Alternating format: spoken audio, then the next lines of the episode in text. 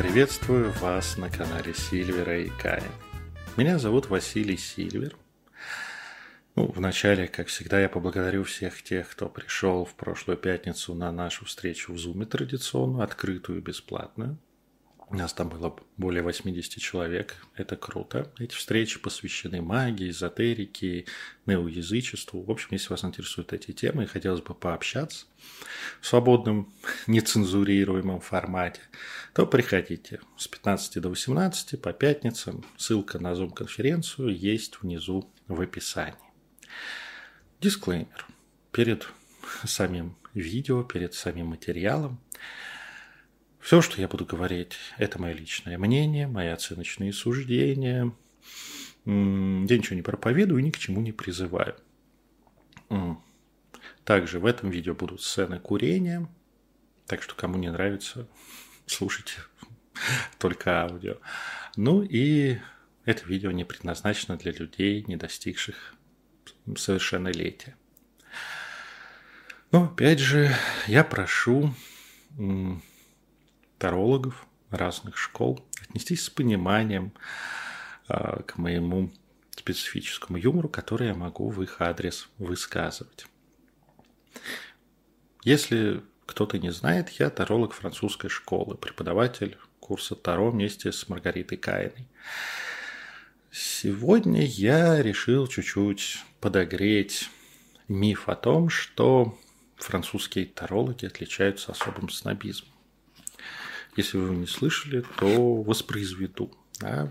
Ряд тарологов, чаще всего за глаза, говорят о том, что французские тарологи сформировали какую-то свою масонскую ложу, смотрят на всех остальных свысока, как на говно, и отказываются делиться знаниями, пониманиями арканов и так далее, при этом часто используя неприятную фразу «вам это не поможет».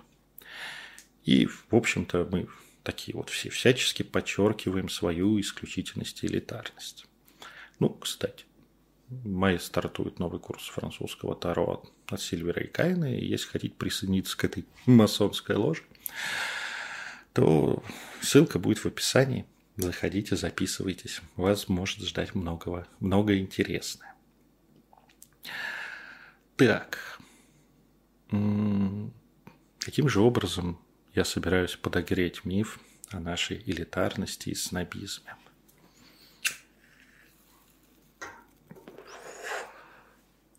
Есть тема, которую периодически можно услышать и которая французского таролога заставляет закатить глаза к небу и тяжело вздохнуть. Что само по себе выглядит очень снобистски. Это тема того, что Таро едино. Не надо ее делить на школы, направления. Все это что-нибудь такое можно услышать, типа древний сакральный инструмент, как всегда, это мое добавление, что, как всегда, завещанный нам предками, да, данный богам и говорящий общечеловеческих архетипов, а, ну и, в общем, какую-то такую билиберду можно услышать от специалистов. Это мило слышать от неофитов, которые купили пару колод, сделали несколько раскладов из мягкой книжечки, э, купленные, опять же, по случаю, ну или сейчас скачанный в интернете, или просто расклад взятый из интернета. Ну, удивляет, конечно, что человек взял в руки некий инструмент и даже не озаботился прочесть статью в Википедии – где, в общем, история Таро достаточно подробно описана, хоть и не без тонкостей, до которых можно докопаться. Но общий смысл-то перед. Но что делать? Неофит – это на то неофит, чтобы творить фигню, читать не то, всячески искренне заблуждаться. Он подает надежду, что с ним с опытом у него пройдет, и все встанет на место, и он будет хорошим специалистом, неважно в какой системе Таро. Но неофитами, к сожалению, дело у нас не заканчивается. Ох, Теософия сдохла, но ее зомби живет в Нью-Эйдже. Великолепная, в кавычках, идея, что все сакральные и духовные знания говорят об одном и том же, просто на разных языках. Очень любят те, кто не глубоко разобрался, хоть в, точнее, не разобрался глубоко ни в одной системе, традиции, духовном учении. Ведь общую изначальную истину очень любят искать те люди, которые ограничивают самообразование роликами серии «10 фактов о». А, именно из-за вот этой нью-эйджевской странном, из этого нью-эйджевского странного подхода а, рождается утверждение опытных специалистов, что не надо делить Таро на школы, надо смотреть в единую суть Таро. Обычно это сопровождается интуитивным гаданием по картинкам разных колод и своим особым пониманием общего в них. И, конечно, без архетипов не очень понятого Юнга э, здесь не обходится. Ведь старший арканы – это путь героя, его духовного развития. А вы что думали?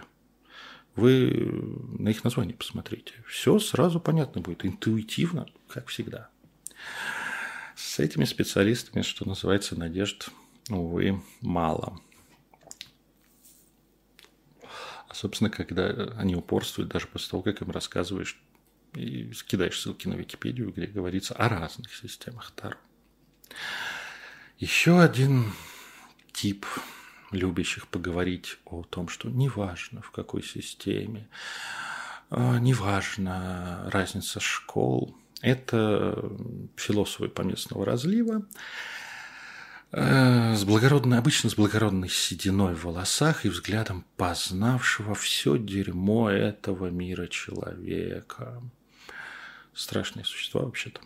Они привыкли жонглировать терминами, умными словами и подгонять в угоду собственным концепциям любые понятия, натягивать любую сову на свой любимый, какой есть глобус. Характерные особенности таких товарищей – это бытовой психологизм, выраженный в сложных терминах, особая картина мира и отсутствие любопытства к чужим идеям и смыслам. Ну, как бы, ой. Они же познали через свой опыт, свою мысль, единственно верный взгляд на реальность. Я извиняюсь за сексизм, но эти философы чаще всего мужчины 40 плюс, взирающие на всех эзотериков свысока, ну, как и французские тарологи, как считают другие. Э, вообще, что их привело, этих философов второ, не до конца понятно. То ли недописанная уже 15 лет докторская диссертация, то ли попытка какого-то осмысления по-взрослому, увлечения их друзей и знакомых. Что объединяет вот этих три типа э, проповедников единого и неделимого Таро? Ну, во-первых, отсутствие глубоких знаний не в, в любой школе Таро. Э, концентрация на символизме и ассоциативном прочтении рисунков на картах. Нежелание признать, что они в чем-то не разбираются и могли ошибаться. Ну и, конечно, всеми нами любимая моральная мастурбация на собственные мыслительные способности и эмоциональные особенности. Вот такой замечательный комплекс а, характеристик да, объединяет любителей единого и неделимого Таро, мимо которых пробегает зомби из концепции Блаватской.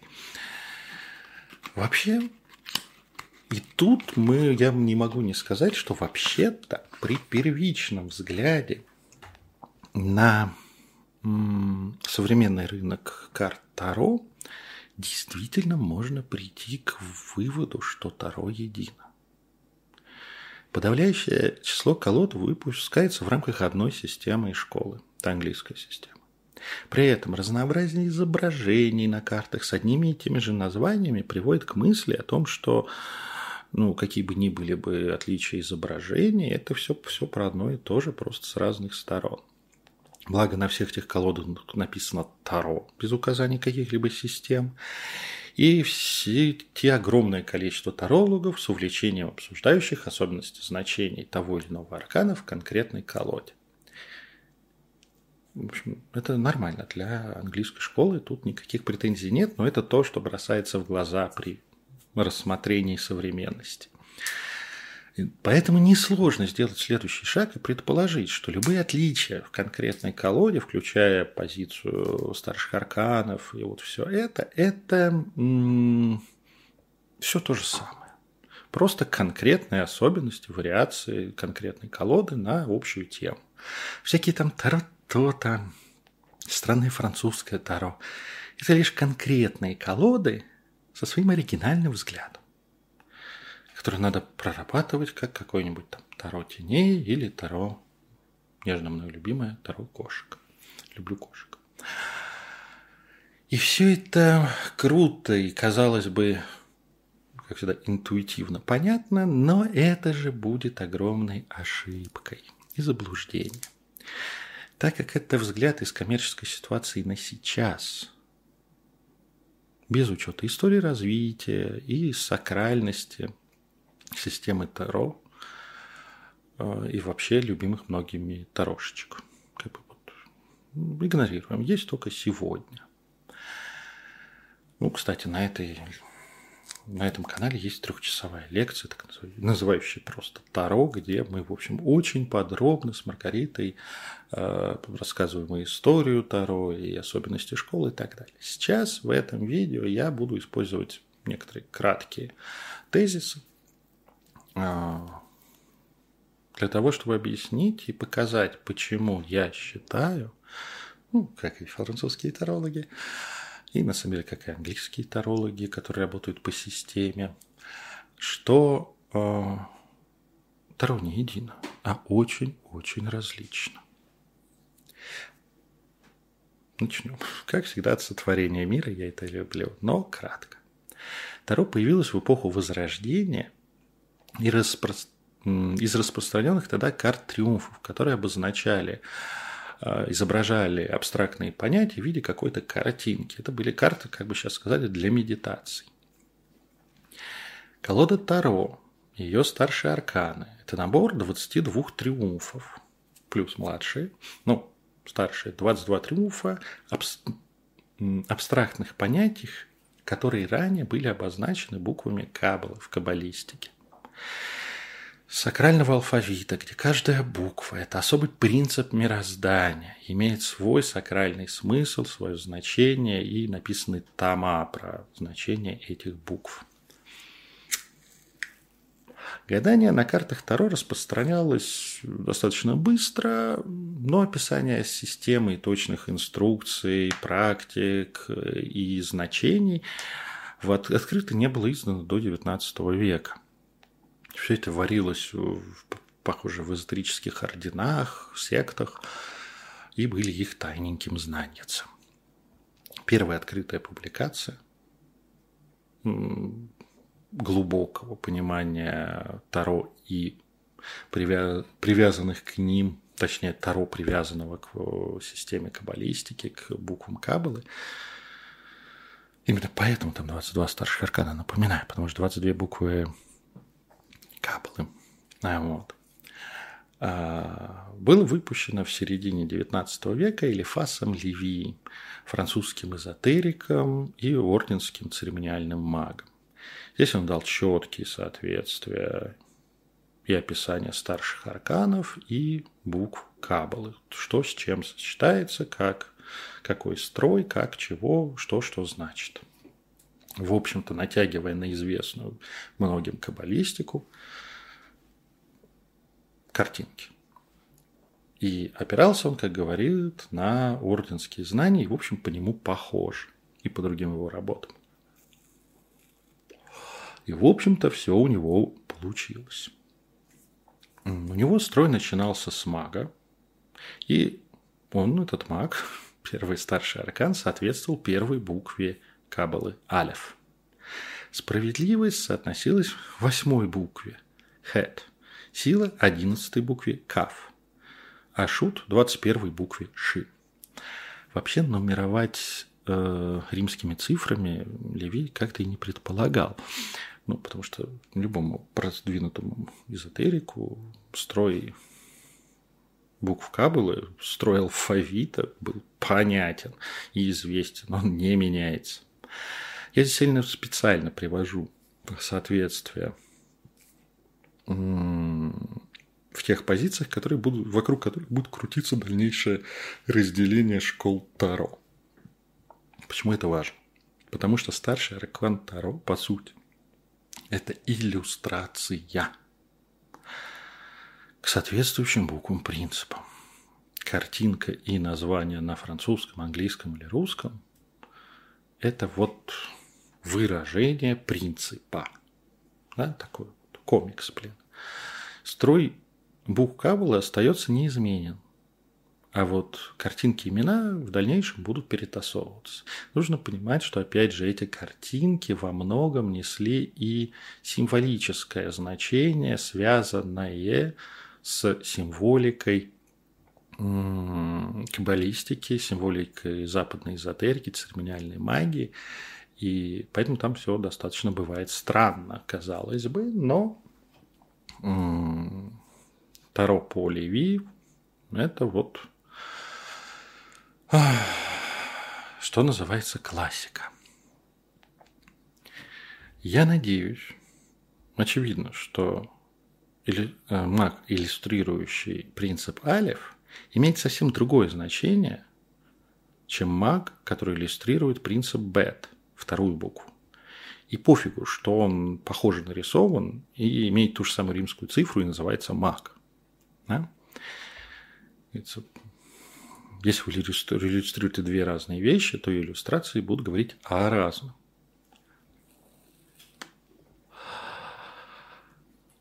Первое разделение школы Тарон произошло в начале XX века. Папиус, ученик Лефаса Леви, его последователь, а вслед за ним Гом, продолжает опираться на старшие арканы в прочтении Лефаса Леви там задумают о них. Прошу прощения, у меня тут немножко кот решил поесть.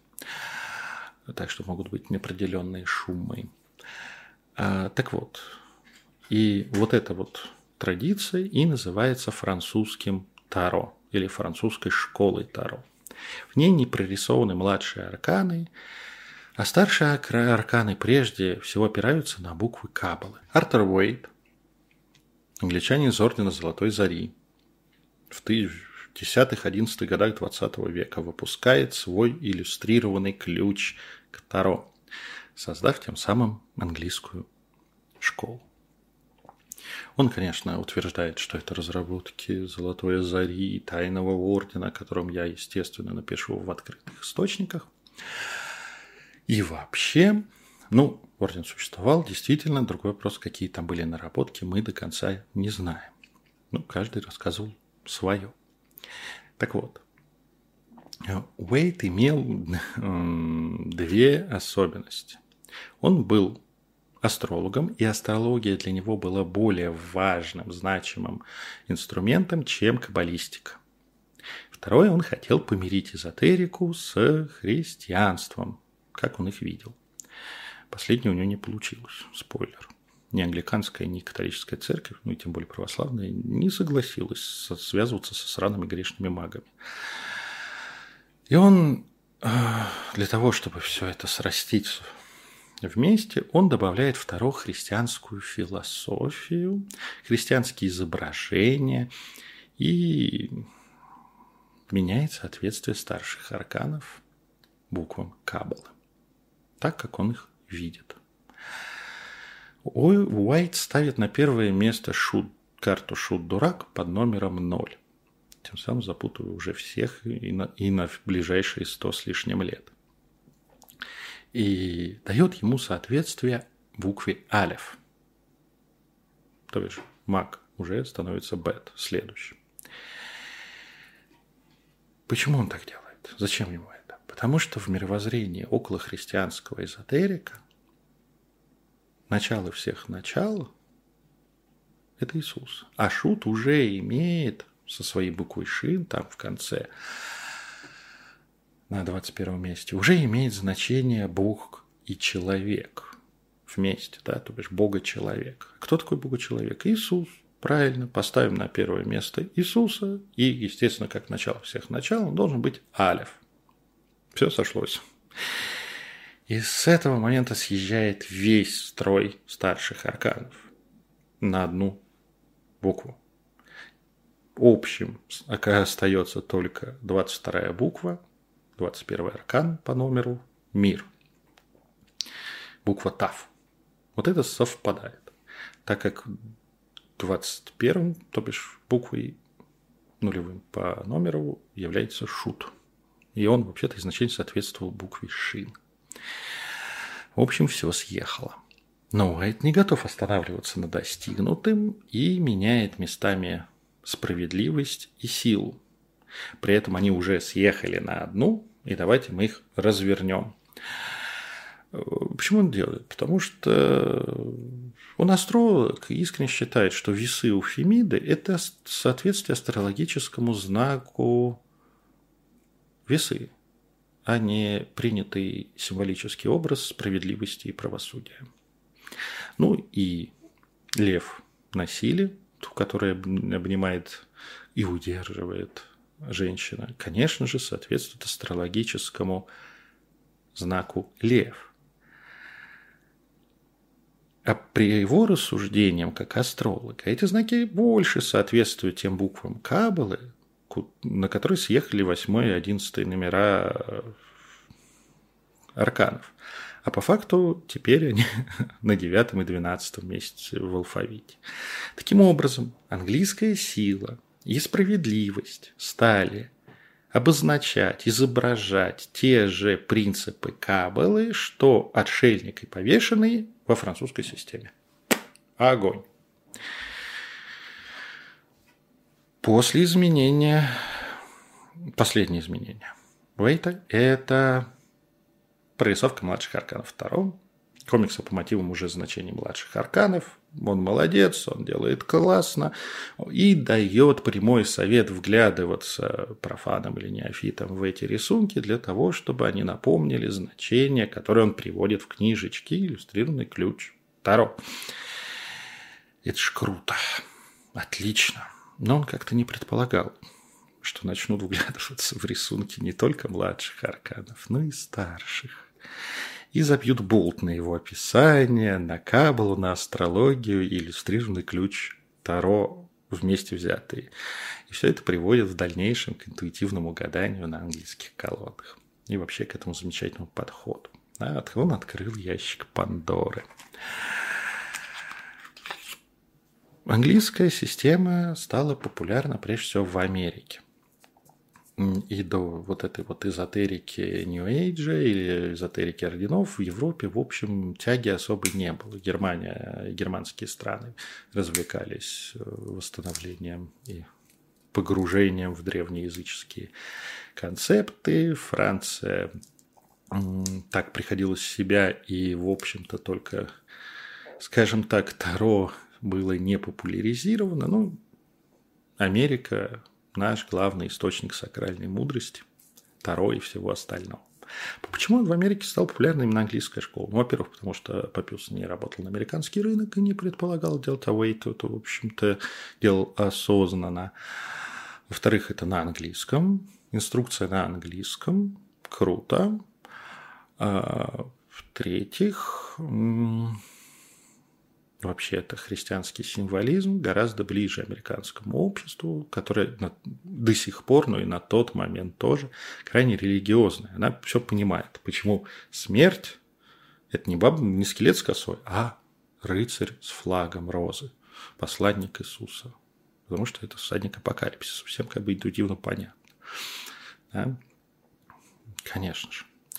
А дальше началось свободное творчество New Age. Перерисовать картинки, как кому захочется, и дальше это начало развиваться и дошло до тех самых второй эльфов, пильфов и курильфов, которые могут быть очень прекрасными, но уже к символизму который был хоть как-то заложен в рисунках того же Уэйта, не имеет, имеет очень мало отношения. Второе деление Тарон произошло благодаря не,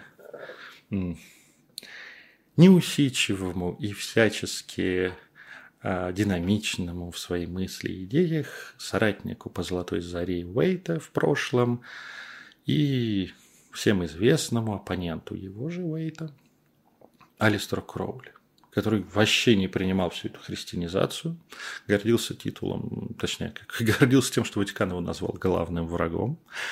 И вообще самый скан... он был самый скандальный и прославленный маг 20 века Алистер Кроули. Из... Э, ну, выходит из «Золотой зари», о чем я уже сказал. Изначально он опирался на одну из версий английской колоды, но его не удовлетворил он решил все-таки создавать свою, говорят, по инициативе тогда, собственно, рисовавшая только новую колоду продвинутого эзотерика Маргариты. Маргарет, не помню фамилии, но она была прекрасной художницей, что неоспоримо. Таро это очень красивое произведение искусства. А Шут на первом месте, бог-человек, соответствуешь букве Алиф, ему очень понравилось Кроули, так как начинать с Бога человека – это правильно. Только надо было учитывать, что у Кроули это он сам, Алистер Кроули. Ну, или тот маг, который владеет его знаниями. То бишь, перед всего начинается стать. Всего с мага, с человека-бога.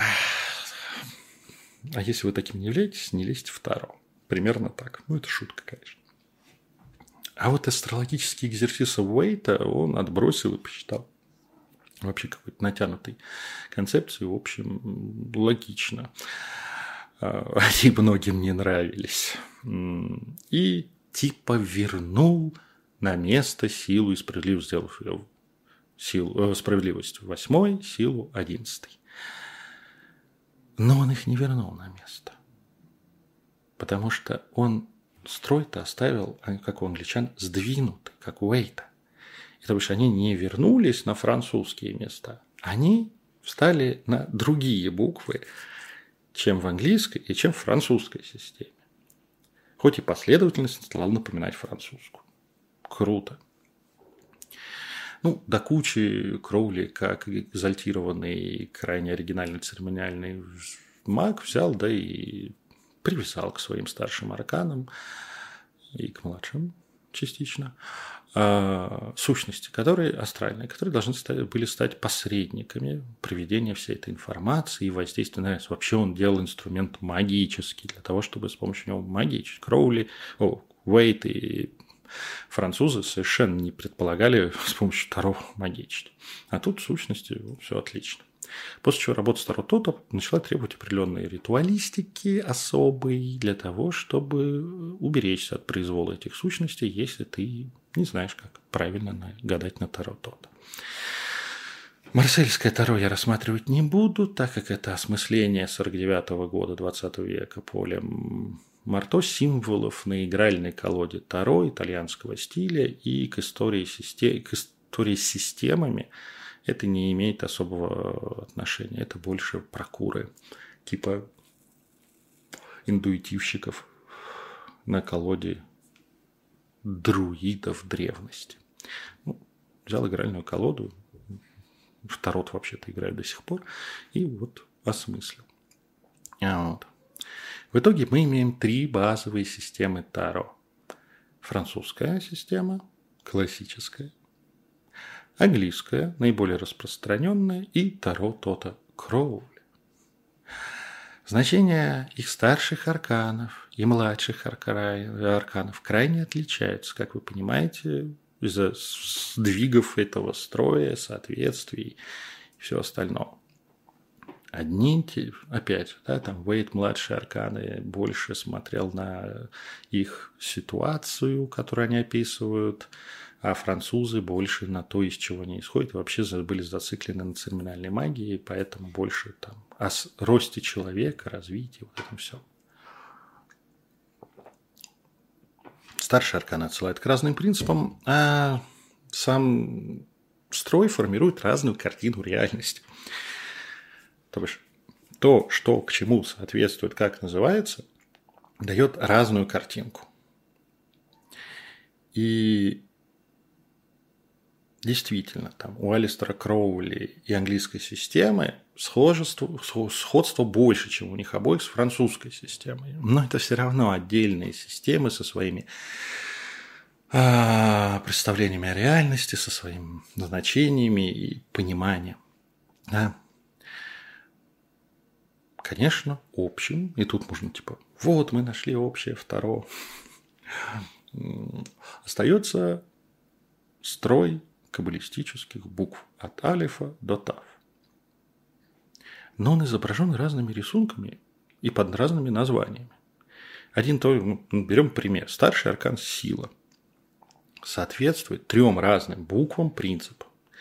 У французов это каф, у англичан это тет, то, что у французов отшельник. И у второго тота это ламет, то, что повешенный во французском таро. Если вы мне скажете, э, что отшельник повешенный и сила – это в целом-то одно и то же, я буду готов плюнуть вас жеванной морковкой. При этом Папиус, Уэйт, Кроули, точнее их, ну, Папиус и его последователи, относились к разным школам толкования каббалистики. И даже на этом базовом уровне они были не согласны с друг другом. У них были разные мировоззрения, практики и метафизические построения. То бишь, они даже в буквах видели чуть-чуть другое. Все это делает совершенно раз, э, создает совершенно разные три языка описания реальности и конкретной ситуации при гадании. И мы получаем три разных метода. Таро не едино. Просто под одной и той же вывеской скрываются совершенно три разных инструмента. Все эти инструменты рабочие. Французское таро, английское, таро тот. Да, в своих рамках, рамках своих мировоззрений. Они отличные системы. Но это не одно и то же. А любовь и концентрация современных эзотериков – тарологического склада, не разбирающийся в истории Таро, в системах и так далее, опираться на ассоциации с изображениями, на имена, хотя бы на номер старшего аркана. Да, вот не букву, а номер. Это очень профаническая история, и меня, конечно, восхищает, как кто-нибудь, не указывая, в какой системе он работает, говорит о архетипе императрицы Второ. Архетип силы Второ. Привет Юнгу. О нем у меня есть отдельное, и архетипах отдельное видео. А, и понимаете, когда такое слышишь и знаешь, как это все работает, и что это разные три системы, три языка, начинаешь думать, а ты в какой? И стоит услышать ответ «неважно», весь авторитет в глазах образованного человека, такого спикера тонет. Ну что ж, про то, что это три разные системы, я надеюсь, все поняли. Теперь почему французские тарологи кажутся такими снобами? Во-первых, французские тарологи, они вот это все, что я рассказал, знают и слышали не по разу. Это входит в их обучение, понимание разницы систем и то, как не надо тащить одну в другую. А у многих собственный опыт, потому что французское таро приходят часто люди неплохо работающие, хорошо работающие с английским. Им становится интересно освоить новую систему, и они приходят, и дальше они выясняют, и мы помогаем им увидеть, почему это несовместимые штуки. Если хочешь работать в английской, работай в английской. Хочешь во французской, французской. Но не смешивай. Да, ты можешь один расклад сделать так, другой так, и смог разделить в голове два мышления, два, две картины мира. А вот, конечно, после этого большинство выбирает французское, но это уж их право. Есть и те, кто совмещает. Французские тарологи не опираются на интуитивное чтение карт. Потому что они работают с системными значениями. И им не нужны картинки младших арканов, потому что они знают значение этих арканов, младших и старших. Да, французские тарологи работают из потока, но не на фоне ассоциаций, а во время работы конкретно над раскладом. Поток тоже используется, но база, то, что фиксирует значение, фиксирует историю, это конкретные системные значения, которым Таро описывает ситуацию, на которую был сделан расклад. А, французские тарологи потратили около года жизни на то, чтобы а, понять принципы мироздания, понять значения, обучиться им.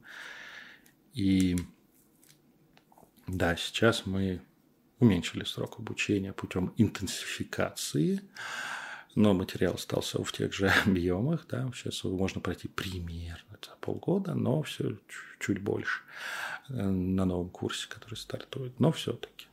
Да, это все равно много времени, достаточно недешево и требует усилий. И это время систематически работать, а не просто раскладывать Таро по дружбе. У французских Таро сформированное мировоззрение в рамках Таро. Они, когда превращаются к Таро, они имеют определенное мировоззрение. И когда с ней, к ним задаются вопросы, например, интуитивщиков, да, то как бы сначала хочется понять, а мы на одном языке вообще говорим или нет. Чаще всего не на одном. Также французские тарологи используют ритуально созданные колоды артефакты, которые имеют собственный поток, квазисознание и так далее. Они нарабатывают колоду в надежде, что она оживет. Да, у многих английских тарологов она оживает. Хороших, качественных. Здесь гарантированно. Тоже неплохо. И карты французского Таро, колоды, могут ответить на любой вопрос и рассмотреть любую ситуацию на любой из своих колод таролог может. Да? То бишь нет специализации, это для теневых раскладов, это для отношений, это для денег. Есть инструмент, он написывает мирозадание, и 79 карт позволяют, включая белую карту, которая используется, а, позволяют любую ситуацию описать при правильно поставленном вопросе. На самом деле французские тарологи милые, хорошие люди. Но, понимаете, каждый раз читать вот эту лекцию про системы Таро, когда какой-нибудь интуитивщик спрашивает, а как вы аркан Луна здесь бы прочли? Никто не будет, потому что их об этом не просили. А просили рассказать про аркан Луна, который в данной колоде явно не соответствует французским значениям. Колода не является артефактом, по крайней мере, не подключена французской системе и так далее. Да, то бишь. И остается что сказать? Мои знания вам не помогут. Увы. Что вызывать? Как? Вы не хотите делиться своими знаниями? О чем я говорил вначале? Мы поделились, но вы сначала курс пройдите разберитесь, о чем идет речь. В общем, если вас заинтересовала французская система с ее репутацией элитарности и особого снобизма, вообще, когда их нас называют теперь масонской ложь, это круто, потому что Тарота, в общем, из э, церемониальщиков, масонов и так далее и выросла. ну, тут как бы шутка, конечно, никакой ложи у нас нету, к сожалению или к счастью. Если вы хотите выстроить свою работу с Таро на системной основе, а до этого у вас ее не было, тоже приходите. Ну и если вы хотите хороший практик с английской или Таро, то приходите, можете на практике узнать разницу между английской и французскими или то-то и французскими системами. Так что записывайтесь на наш курс, ссылка будет в описании, как можно записаться. Он стартует в мае, ближайший. Ну что ж, да, такая пятиминутка рекламы заодно. Я вам очень благодарен, что вы посмотрели это видео. Если вам понравится, ставьте лайк. Если не понравится, ставьте дизлайк. Подписывайтесь на этот канал Сильвера Каина. Нажмите кнопку подписаться. Здесь много будет интересного, и здесь дохрена информации больше 200 записей на тему эзотерики, магии, неоязычества, таро, там, в общем, всего, что связано с мистикой. И приходите в пятницу с 15 до 18 в Zoom, открытая встреча, бесплатная. Мы с Маргаритой Кайной будем рады вас видеть и пообщаться на интересующиеся нас всех темы. Ну что ж, до новых встреч!